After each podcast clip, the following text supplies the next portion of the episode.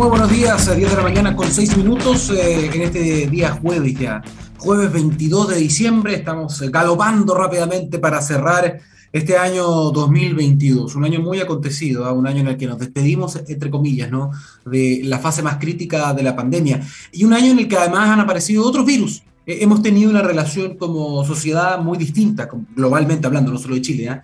con, con los virus con el conocimiento, la cultura que rodea a, estas enfermedades, a estos virus, a estas amenazas que son emergentes, que van apareciendo cada cierto tiempo, pero que eh, estamos mucho más cercanos a ella últimamente respecto de lo que pasó con el coronavirus, ¿cierto? Eh, ¿Por qué lo digo? Porque después estuvo eh, esta, la, virus de la viruela del mono, que ahora se llama Mpox, que generó algo de alerta. También hubo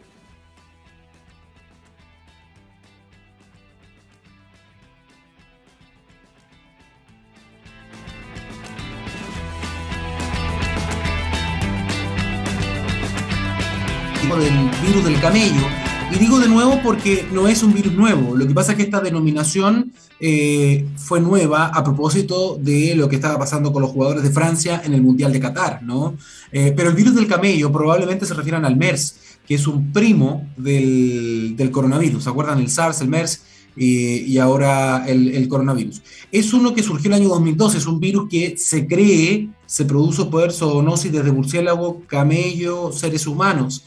¿no? Y por eso se le llama el virus del camello. Ahora, se generó algo de expectación, se generó algo de temor, pero esto está bastante contenido, hay pequeños brotes de este, de, este virus desde el año 2012 hasta ahora, pero no, en ningún caso es una amenaza como lo ha sido el, eh, el coronavirus. Y es por lo mismo que tenemos que volver a centrar nuestra atención en medidas de precaución. Yo entiendo que ahora es, eh, es impopular hablar de esto, las personas cuando, cuando les hablan del coronavirus y, y, de lo que hay que hacer y de, las, de las precauciones que hay que tener, la cautela dicen, oye, si esto ya pasó, ya lo superamos. Bueno, la verdad es que no, el coronavirus, el SARS-CoV-2 se va a quedar con nosotros eh, probablemente ya toda la vida, vamos a tener que aprender a convivir con él, con, con, las nuevas variantes que van surgiendo, pero hay que poner atención a ciertas cosas. Eh, eh, en China, el gobierno chino, que tenía esta política muy dura de cero COVID, ¿no? y que generó un impacto económico importante dentro de China, sobre todo un impacto psicológico también, la cuarentena era muy dura, muchos miles de personas, en cientos de miles de personas encerradas, eh, ante cualquier atisbo del virus eh, había un encierro forzoso. Bueno, esto se acabó eh, y esto ha traído consigo también algunas consecuencias, es decir, los hospitales en China hoy día se están preparando para una eh, irrupción, para un tsunami de casos en, eh, en China.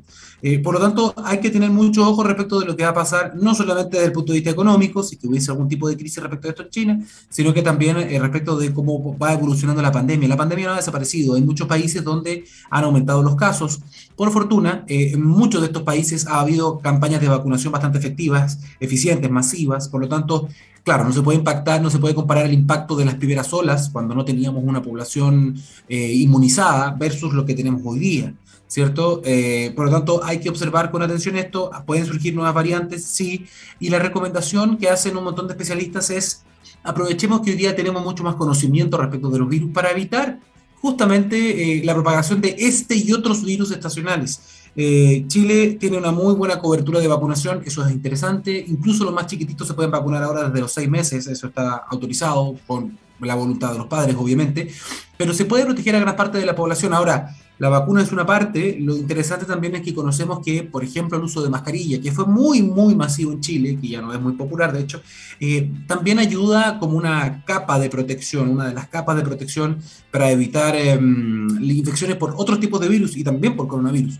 Por lo tanto, lo que sí me preocupa un poco es que he visto que hay cierto relajo respecto del uso de mascarilla en lugares donde la propia autoridad recomienda el uso de mascarilla. Estoy hablando de lugares donde hay aglomeraciones, estoy hablando del metro, estoy hablando de las micros, estoy hablando de los eh, centros de atención de salud, aunque en esos lugares debería ser obligatorio, pero en general en otras partes donde he visto que hay muchas aglomeraciones no se está usando la mascarilla. Incluso en los colegios a veces, cuando son colegios con muchos alumnos, con salas muy chiquititas, la recomendación para los niños y las niñas es utilizar la mascarilla, no solo para el coronavirus, sino para un montón de otros virus que también estuvieron azotando a nuestro país muy fuertemente. Por lo tanto, el llamado es a aprender las lecciones Eh, y hay varias. Está el tema de la precaución, ¿no? la prevención, que tiene que ver con la, ventilación, con usar la mascarilla. Eh, eso siempre es bueno aprenderlo, con una alimentación que sea saludable, con tomar sol ahora que, que, está el verano, siempre con responsabilidad, pero tomar sol con la piel descubierta un ratito, o sea, hacer deporte, son cuestiones que mantienen nuestro sistema inmunitario bien entrenado ¿no? y bien preparado para enfrentar cualquier tipo de enfermedad. Y eso también es, es muy importante, tomar mucha agua, también es bueno, eh, y de esa manera vamos a estar mejor preparados para lo que venga, porque ojo, no hay que despedirse del el coronavirus, como tampoco hay que despedirse de otros virus emergentes que sabemos que pueden surgir. Hace muy poquito estuvimos hablando de la gripe aviar, ¿no? De esta gripe que está afectando sobre todo a aves silvestres. Eh, yo estuve en Perú hace poco y allá tienen un problema grande con todas las aves silvestres marinas del ecosistema acuático, con eh, los pelícanos, por ejemplo, y otros aves más que empezaron a morir a montones. Y ya hay algunos casos de transferencia de esto a seres humanos. y para cerrar este, este comentario bastante variopinto por lo demás, porque me he deslizado de un tema a otro, solo cerrar diciendo que cuando hablamos de zoonosis, cuando hablamos de virus que pasan desde animales a personas, hay un virus que nosotros tenemos acá en Chile y en Argentina, que probablemente es uno de los más peligrosos. Tiene un 40, un 30, 40% de letalidad. Estamos hablando del virus ANTA o del antavirus, ¿no? Y nosotros tenemos la cepa Andes acá en América Latina, en Chile y en Argentina, que es la más peligrosa.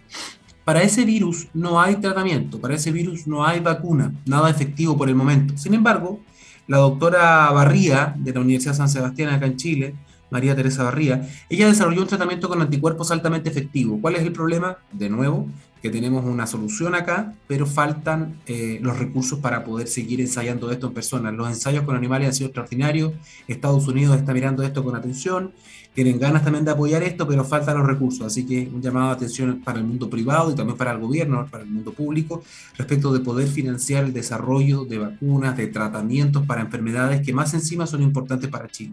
Por lo tanto, atención con esto porque tenemos científicos de primer nivel, pero ellos solo con buenas ideas no pueden lograr mucho, tienen que tener financiamiento y apoyo en recursos. Dicho todo eso, eh, tenemos un programa tremendo, eh, vamos a ir a la música, pero antes decirles que es cierto, este año tuvimos, eh, tuvimos algo de lluvia, tuvimos algo de nieve, hay mucha gente que se ha relajado, dice, bueno, ya estamos bien, ya olvídate de la sequía. No, señores, la sequía llegó para quedarse, ya llevamos 14 años y un poquito de agua no va a cambiar esa situación. Por lo tanto, la crisis hídrica continúa, por eso para que sigamos teniendo agua, tenemos que usarla de manera inteligente, de forma responsable. Por ejemplo, si tienes auto y lo vas a lavar, usa baldes, no uses la manguera. Hay que cuidar el agua, cada gota cuenta. Es el mensaje de Aguas Andinas. Ahora sí, don Gabriel Cedres, muy buenos días, los saludo. Vamos con la música y estamos de vuelta con el primer entrevistado de esta mañana. Bien, ya estamos de vuelta con eh, un capítulo más de la ciencia del futuro por txplus.com, científicamente rockera.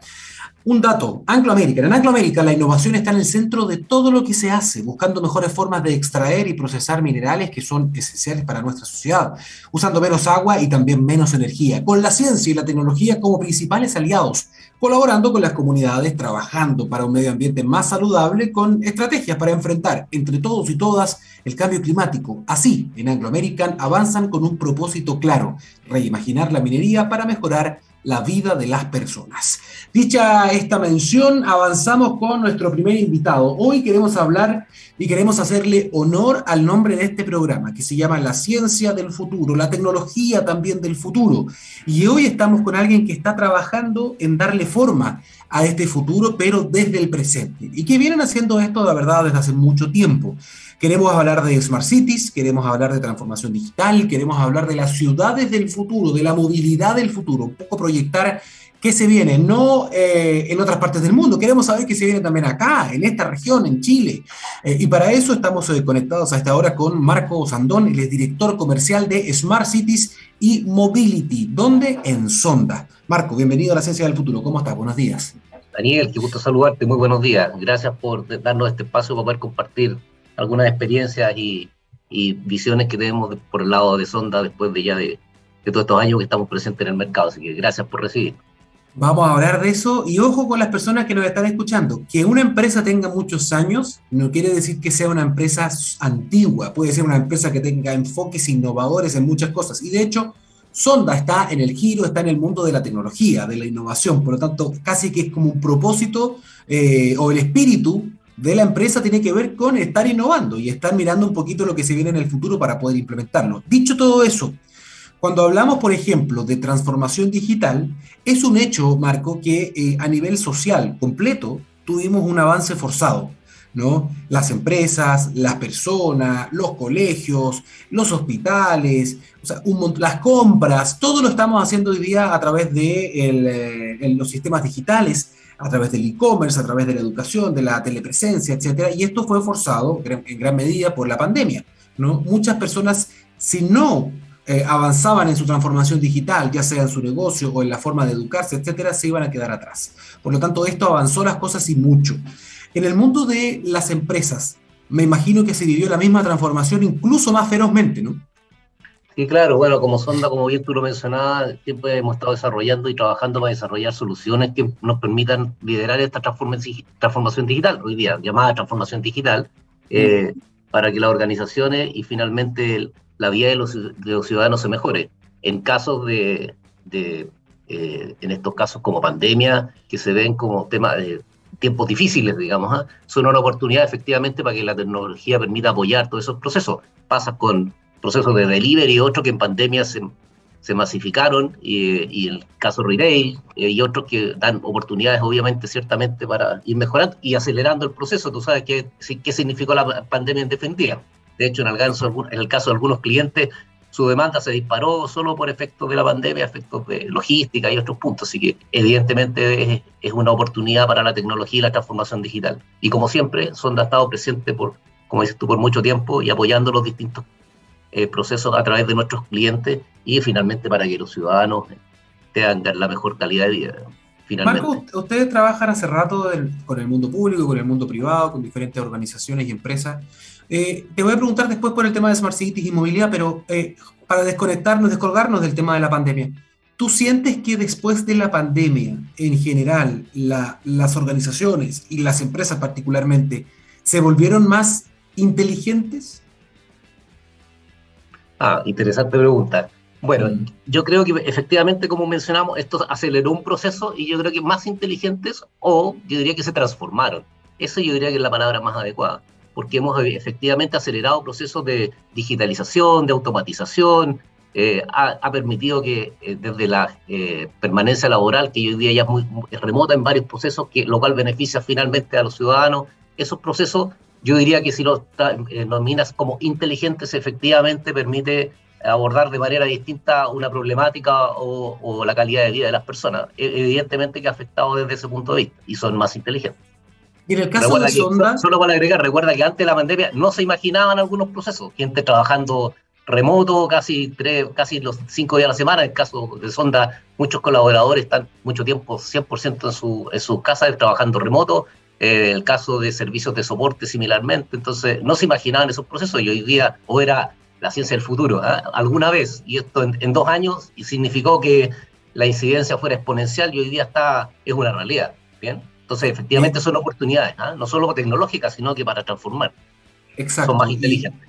Esto, esto transformó la forma de, trabajar de muchas empresas que no pensaban que esto se podía hacer y esto forzó esta cuestión, dicen que unos 10, 12 años más o menos. Cierto. Y finalmente el ciudadano y de las personas, que finalmente el impacto que, más es importante al final, digamos. ¿bien? O sea, el e-commerce, por ejemplo, ha visto florecer, digamos, sus cifras en todas partes. Hay mucha gente que ya, honestamente, hay gente que ya no va a comprar hay gente que ya no va al supermercado. Y eso era algo impensado también antes de la pandemia. O sea, claro, habían personas que ya estaban utilizando las aplicaciones, Corner Shop estaba aumentando, etcétera, u otras más también. Pero después de la pandemia, o sea, los números que tienen hoy día y todos los e-commerce en general son extraordinarios. Y eso también tiene mucho que ver con lo que pasó durante la pandemia. Pero esto solamente.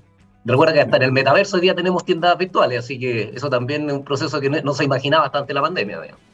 ¿Ustedes están trabajando con algo de, ese, de eso, de ese concepto? Estamos trabajando de todo un poco, tanto a nivel global de empresa y con partners, como a nivel también de startups que tienen distintas iniciativas que permiten efectivamente abordar procesos como eso. En particular en la vertical donde yo desarrollo y, aporto a Sonda, en la vertical de Smart City Mobility, efectivamente hay algunas iniciativas que obviamente me gustaría comentarte en el proceso. Fundamentalmente en esta vertical que es de Smart City a Mobility en el tenor de esta conversación en el transporte urbano.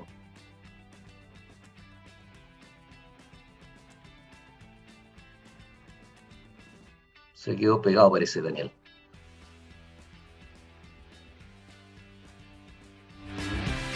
Ahí sí, Marco, Marco, Marco, Marco, Ahí, vale. ahí lo vamos. Parece que ahí, me caí, el metaverso no está funcionando en mi casa, no, mentira. Oye. no sé hasta eh, dónde llegaste, pero como te decía, aportando en todos los puntos de vista y sobre todo en la vertical en que me encuentro, que es vertical Smart City Mobility y en el transporte urbano de todas maneras.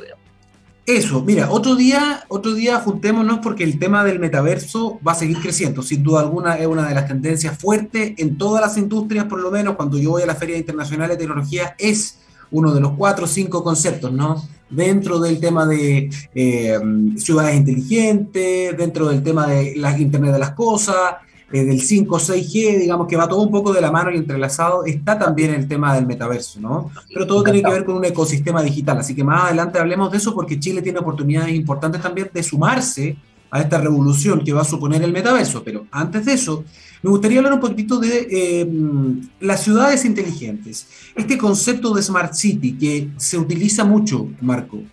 ¿Cómo, cómo se lo explican ustedes a sus clientes? ¿Cómo se lo explican ustedes a la comunidad cuando hablamos de ciudad inteligente?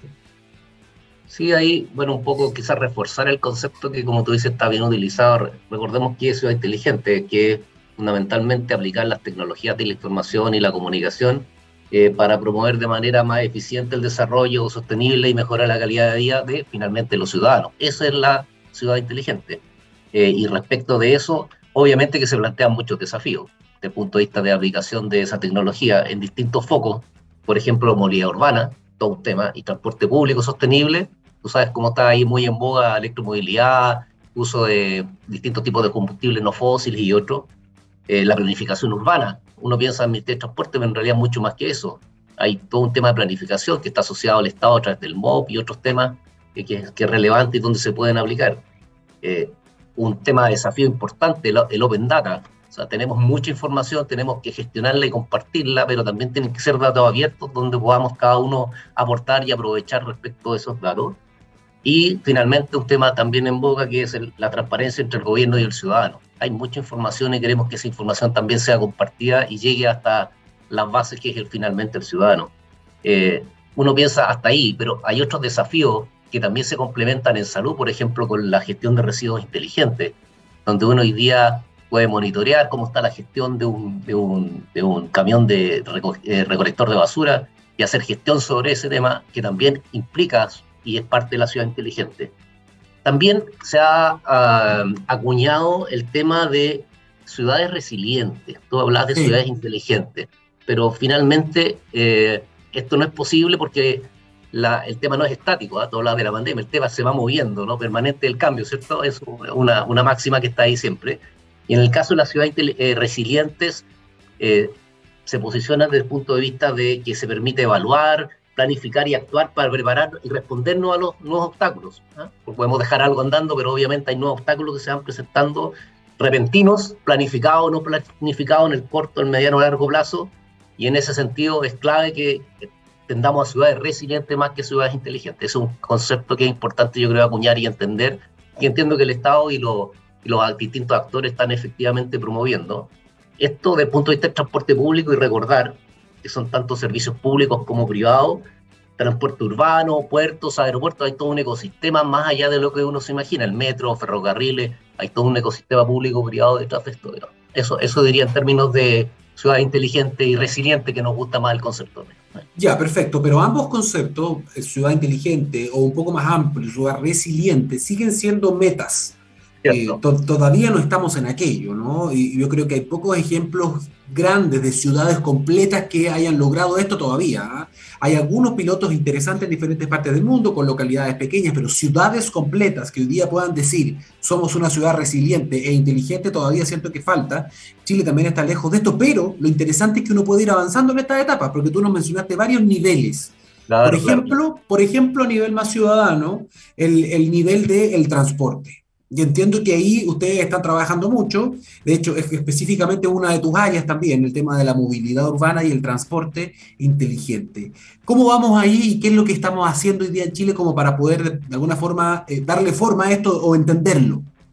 Sí, dos temas. Uno respecto de casos de uso o, referencia al caso Singapur, un caso bien interesante. ¿eh? te invito a que lo revisemos quizá en algún otro minuto, pero yo diría que es un poco más que un piloto, digamos. Ahí tienen hartos temas aplicados de ciudades inteligentes y resilientes, que sería tenor de, otra conversación, digamos. Pero ahí se dan todos, pero Singapur tú dices que hoy día es el mejor ejemplo, como que está, está logrado ya.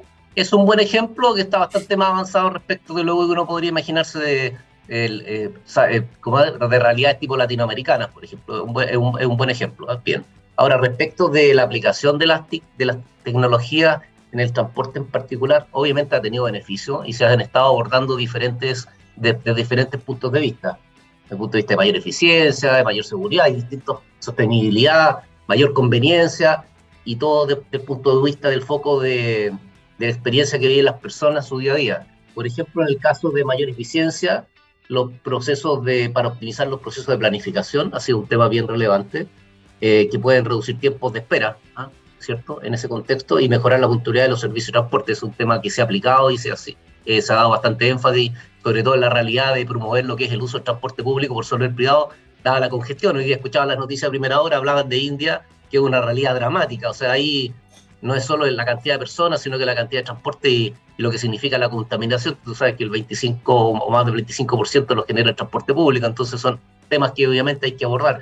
Seguridad, todo un desafío, que puedan mejorar la seguridad del transporte a través del uso, por ejemplo, de temas de vigilancia y monitoreo, pero en tiempo real, que permita efectivamente tomar decisiones y permitan también aportar a la asistencia a la conducción, donde hay ahí uno usuario, pero es un usuario final en este caso el conductor, que requiere apoyo para efectos de su mejor tránsito por, por su tarea diaria, digamos. Bien, sostenibilidad, bueno, utilizar y promover la sostenibilidad del transporte, por ejemplo, a través del uso de vehículos eléctricos, tú nos has contado en varios de tus programas respecto al tema, eh, o híbridos, por último, que es la de primera tendencia, ya Chile puso una meta, ¿cierto? Te hablabas de Chile en particular, al 2030 ya tenemos que estar ahí con cambios bien drásticos. Eso es mañana. Y eso, y eso es, claro, es la otra semana, ya por último, ¿eh? ya la otra semana, pero eso es mañana. Y cuestión de demanda de transporte para reducción de tráfico, emisión de gases de efecto invernadero, todos esos temas que son que van aportando a través de que se están apoyando en tecnología para efectos de eso. Mayor conveniencia también respecto de que sea más fácil para las personas utilizar el transporte, por ejemplo, a través de aplicaciones móviles, están muy en boga, Metro, eh, Red y otros ya tiene 3F, tiene aplicaciones móviles que apoyan al, pasajero, no solo para dar información, sino que para facilitar el pago, ¿ah? que antes era o en efectivo o a través de tarjeta, hoy día se usa código QR, hablaba el ministro, acuérdate ahí en algunas entrevistas, con las millones de transacciones que ya se están gestionando después de un exitoso puesto en marcha de, del código QR, ahora ya en, operación, y se está expandiendo a otras áreas del, del transporte urbano. Así que eso es muy interesante. Eh, también, por ejemplo, servicios de reserva de transporte, ya conocemos todas las, las, empresas que están ahí, son temas que son conveniencia para el usuario y inclusive para compartir viajes. En general, apoyar toda la experiencia que viven las personas en su día a día, que más que eso, o sea, hoy día no es, una, no es un tema futurista, sino que son beneficios que efectivamente se están matizando en el día a día. Eso es una realidad hoy día en Chile, digamos con mayor o menor aplicación, ¿ah? con mayor, con gusto, sin gusto, que le gusta a uno, pero eso es una realidad de Chile. Sí, efectivamente, son tendencias y son cosas que hoy día están pasando y que son parte del día a día de muchas personas. O sea, eso es una, eso es una realidad. Todo lo utilizamos. Lo que pasa es que a veces faltan los momentos de pensar en todas las cosas que se han avanzado. Así es. La asumimos, la adoptamos y no pensamos, nos dimos cuenta como si, y pensamos que esto siempre estuvo y no han habido avances interesantes. Hay de hecho, en, en varios de digamos, ¿eh? nos sentimos orgullosos de, tener en varias de ellas, en la realidad latinoamericana. De hecho, Chile, por ejemplo, sin ir más lejos, Chile es el, bueno, la región metropolitana o Santiago es la ciudad, es la segunda ciudad con la mayor cantidad, por ejemplo, de buses eléctricos. Tenemos casi 900. Así es. El próximo año van a llegar unos 1.200 más, es decir, vamos a tener unos 2.000, lo cual nos pone en el segundo lugar solamente después de Beijing, lo cual también es. interesante, ¿no? El tema del uso de las aplicaciones de transporte también somos un referente, somos un ejemplo en ese sentido. Em, estaba pensando en el concepto que me dijiste, me quedé metido con lo que me dijiste, por ejemplo, de los conceptos más avanzados en ciudad inteligente. ¿Por qué? Porque, bueno, por, por, por, el área en que nos desempeñamos, tú y yo, digamos que trabajamos en la parte de ciencia y tecnología, yo desde el punto de vista de la divulgación, tú eres el que crea valor finalmente, yo solamente el que lo comunica. Pero eh, me ha tocado viajar por altas capitales importantes y, y, claro, yo, de todos los puntos que tú me dijiste que generan el concepto completo de una ciudad resiliente, hay muchas ciudades que están súper avanzadas en algunas, pero se caen feo en otras. Eh, por ejemplo, estoy pensando en Seúl, estoy pensando en Moscú, estoy pensando en Shenzhen o en Beijing, estoy pensando en Dubái. Todas estas ciudades, por ejemplo, que me imagino que algunas de esas realidades también has podido conocer, digamos, por el trabajo que tú tienes, son súper avanzados en términos de transporte, en términos de utilización de inteligencia artificial, en términos de seguridad, de cámara, eh, la salud, los accesos, la conversación con la ciudadanía, perfecto. Pero en muchas de estas, por ejemplo, hay un punto en el que se cae harto y que es el acceso transparente a los datos, el cómo se manejan los datos, y en eso yo no sé cómo será Singapur porque debo reconocer que no he estado allá. Me gustaría algún día ir. Así yo tampoco estaba, tenía muy buena referencia, pero tampoco estaba. Así Deberíamos ir junto con Solda algún encantado, día. Encantado,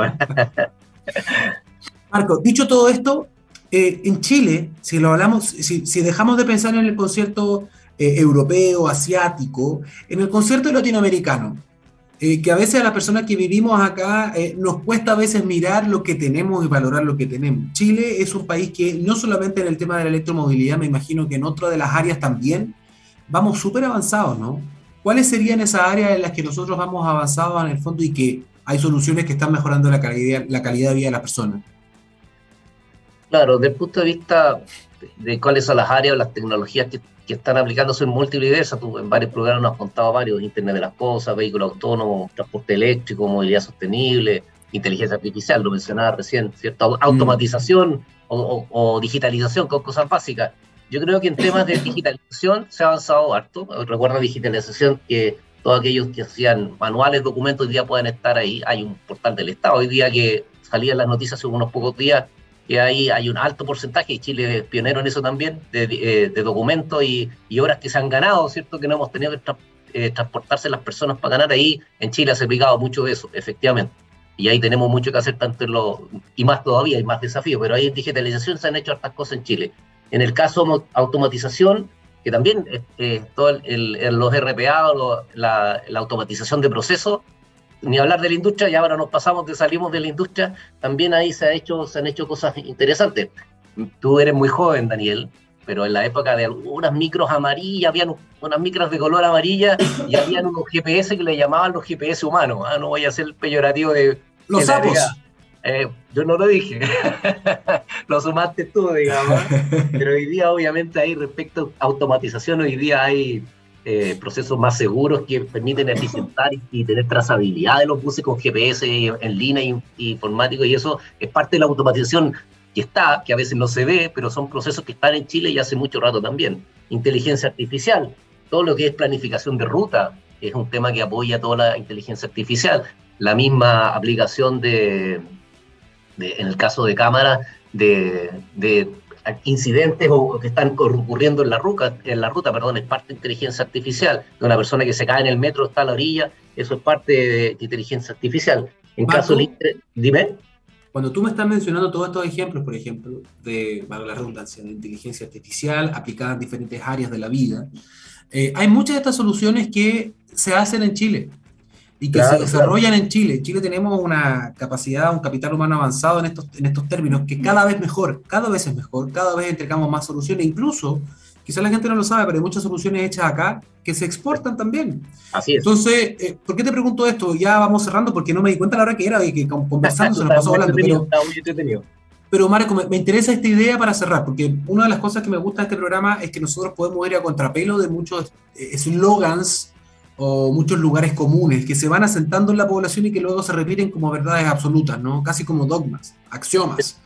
Y una de esas es, no, es que en Chile, y esto ojo, ¿ah? lo dicen muchos los políticos también, no, es que en Chile no se hace tecnología, en Chile solamente eh, somos un país eh, exportador de, de, cobre, de salmones, de vino, de uva, etcétera, pero aquí no hacemos nada con valores, ¿te has dado cuenta de eso? No sé.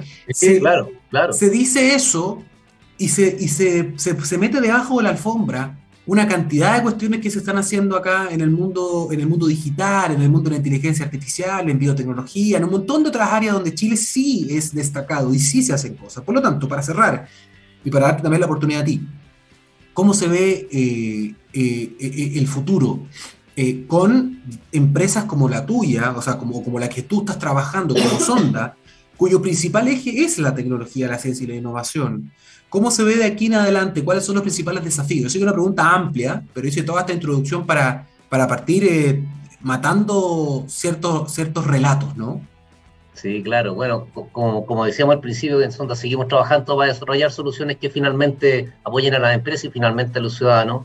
Eh, tendencias que se ven actualmente que van a producir efectivamente un ciudadano inteligente. Recuerda que hoy día no es planificar en forma central, hay que pedir la participación del ciudadano para planificar, para los cambios, es, clave hoy día porque están todos realmente empoderados. Ahí se ven tendencias que, si bien se han desarrollado en cosas en forma independiente, es sistema integrado de transporte. Eso es un gran desafío. No solo el transporte urbano, sino que el transporte urbano, metro, buses o ferrocarriles, pero tanto de aeropuertos, los puertos. Ese, ese, es un gran desafío. El sistema integrado, las autopistas, que hoy día son eh, concesiones, son parte del activo de los, del Estado, que tiene que integrarse con, con ese proceso. Es un gran desafío. Y lo otro, bueno, autonomía de los vehículos. En ese mm. sentido, tú dices, te han hecho cosas, Sonda, nos hemos, hemos estado participando en varias de esas iniciativas desde hace muchos años, con Red, desde el año 2006, 2007, hoy día con proyectos a nivel regional, que hemos exportado también con soluciones importantes de flota, por ejemplo, en México, que nos asignamos hace muy poquito tiempo.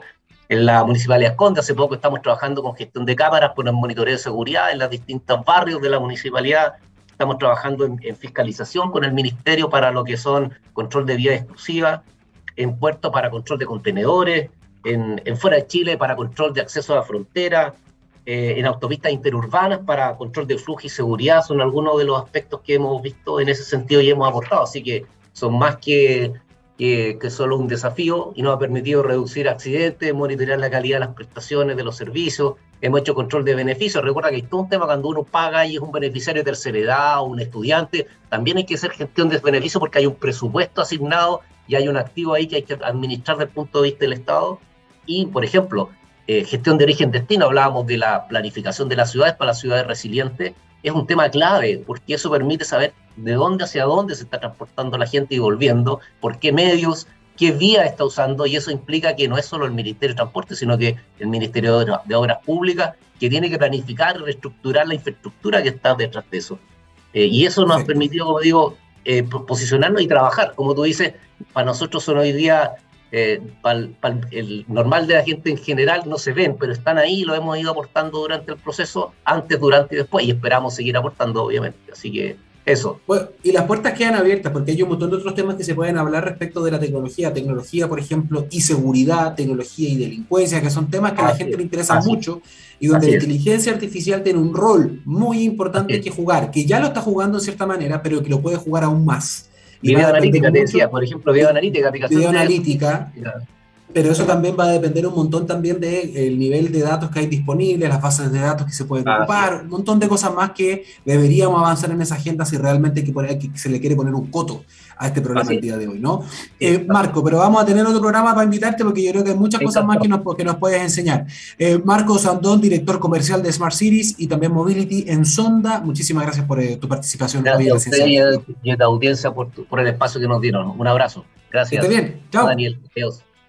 Vamos a ir con la música, pero antes una pregunta importante. ¿Alguna vez han escuchado hablar de Slack? Bueno, es la plataforma de mensajería de Salesforce basada en canales que reúne a las personas y a las herramientas de una organización, pero en un solo lugar. Esto permite que todos puedan estar alineados y productivos, logrando así el éxito desde cualquier parte. Además, una de las principales ventajas de Slack es que es una plataforma que se puede adaptar a grandes y a pequeñas empresas. Un traje a la medida, por lo que puedes personalizarla fácilmente de acuerdo a la forma en la que funciona tu negocio. Conoce más de Slack y todas las otras soluciones de Salesforce en sfdc.co slash Chile. Ahora sí, don Gabriel, mueva sus deditos, vamos con la música y ya estamos de vuelta acá, en la ciencia del futuro.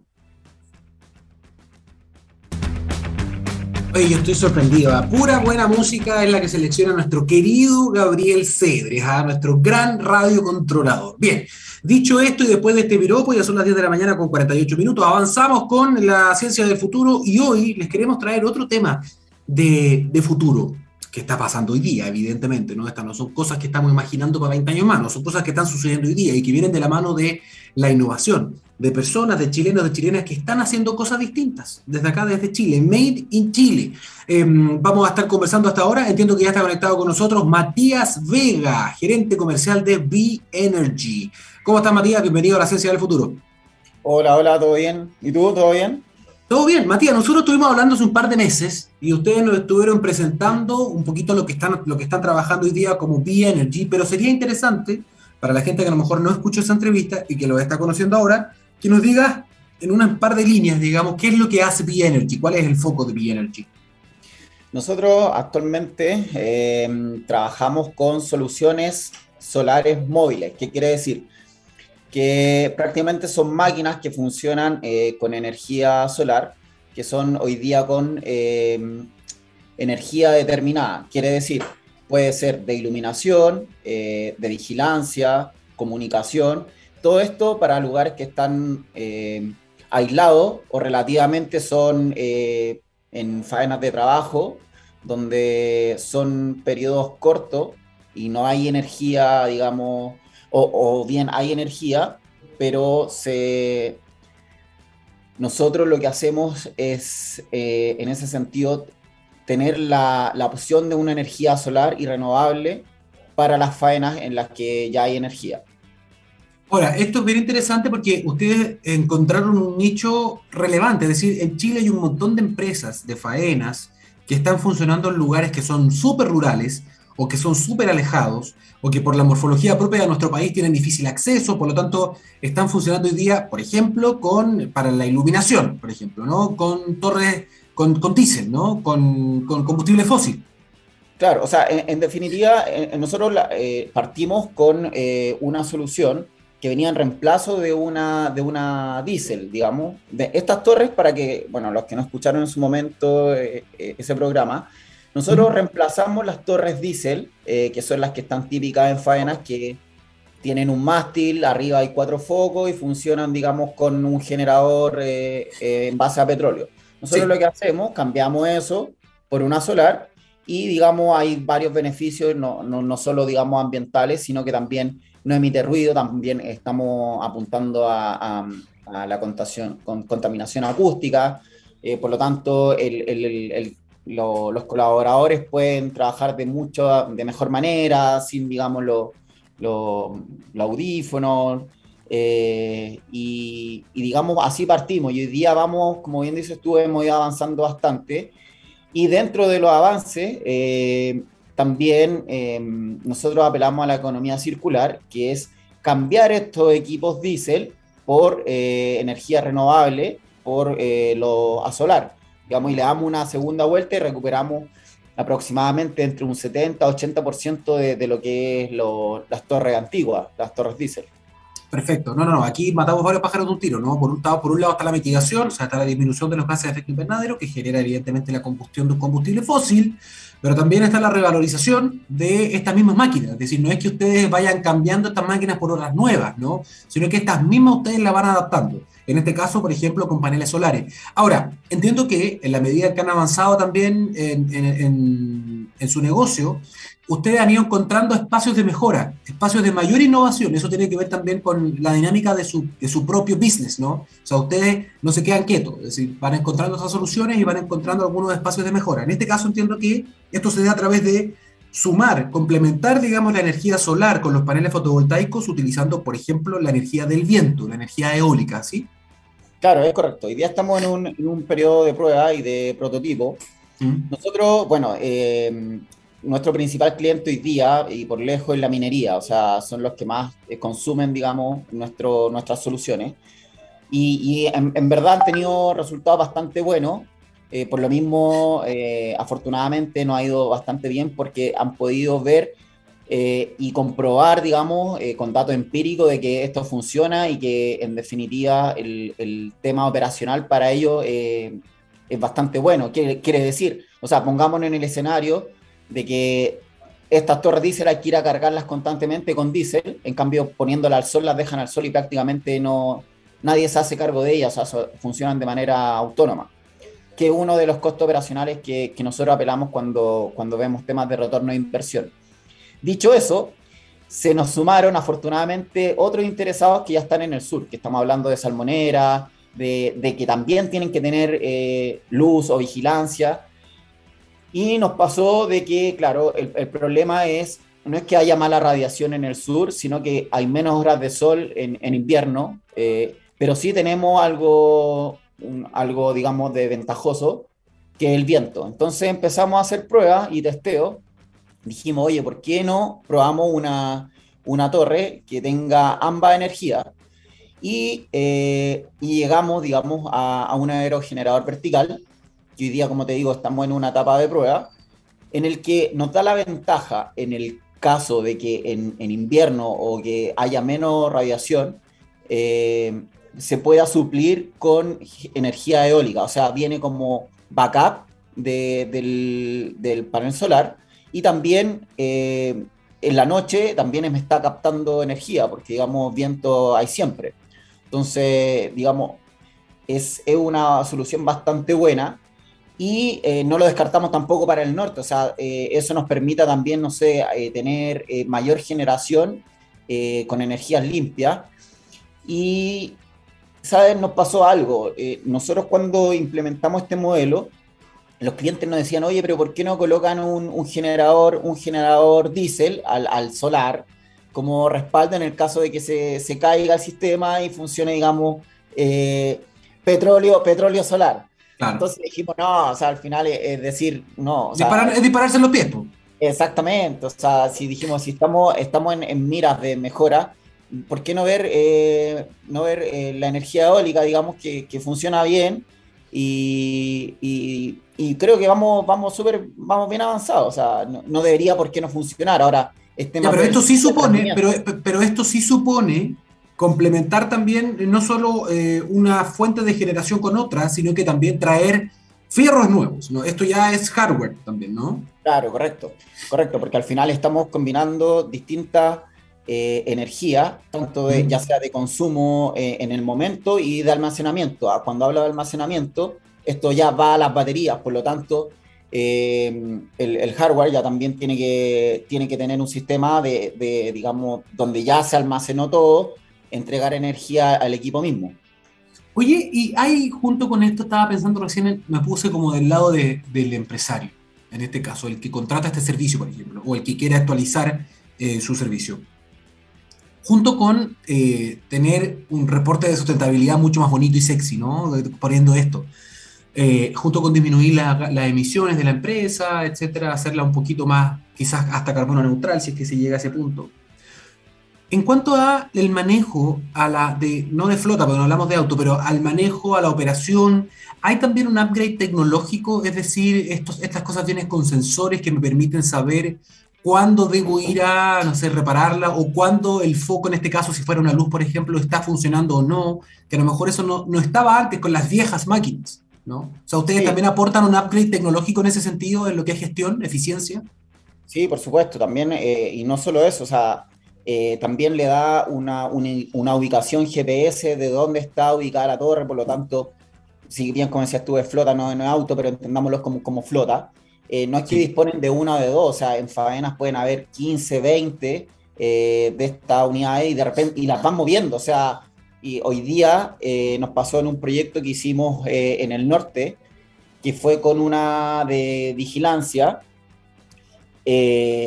pasaba de que, bueno, en el desierto, pongamos el escenario en el desierto, ellos tenían em, problemas con 3G, porque no llegaba la señal, obviamente estaba totalmente aislado, y lo que hicimos, le instalamos una antena satelital, que hoy día, o sea, te digo, hace la semana pasada nos llamaron felicitándonos y agradeciéndonos un montón de que era una solución, pero totalmente eh, que quedaron muy felices, o sea, es muy raro que un cliente después que la hayan vendido te llame para darte y como que, oye, muchas gracias porque en verdad entendieron el problema que teníamos y, y, como dices tú, es porque no tienen comunicación, no, eh, no, las antiguas máquinas no se podía implementar este tipo de cosas.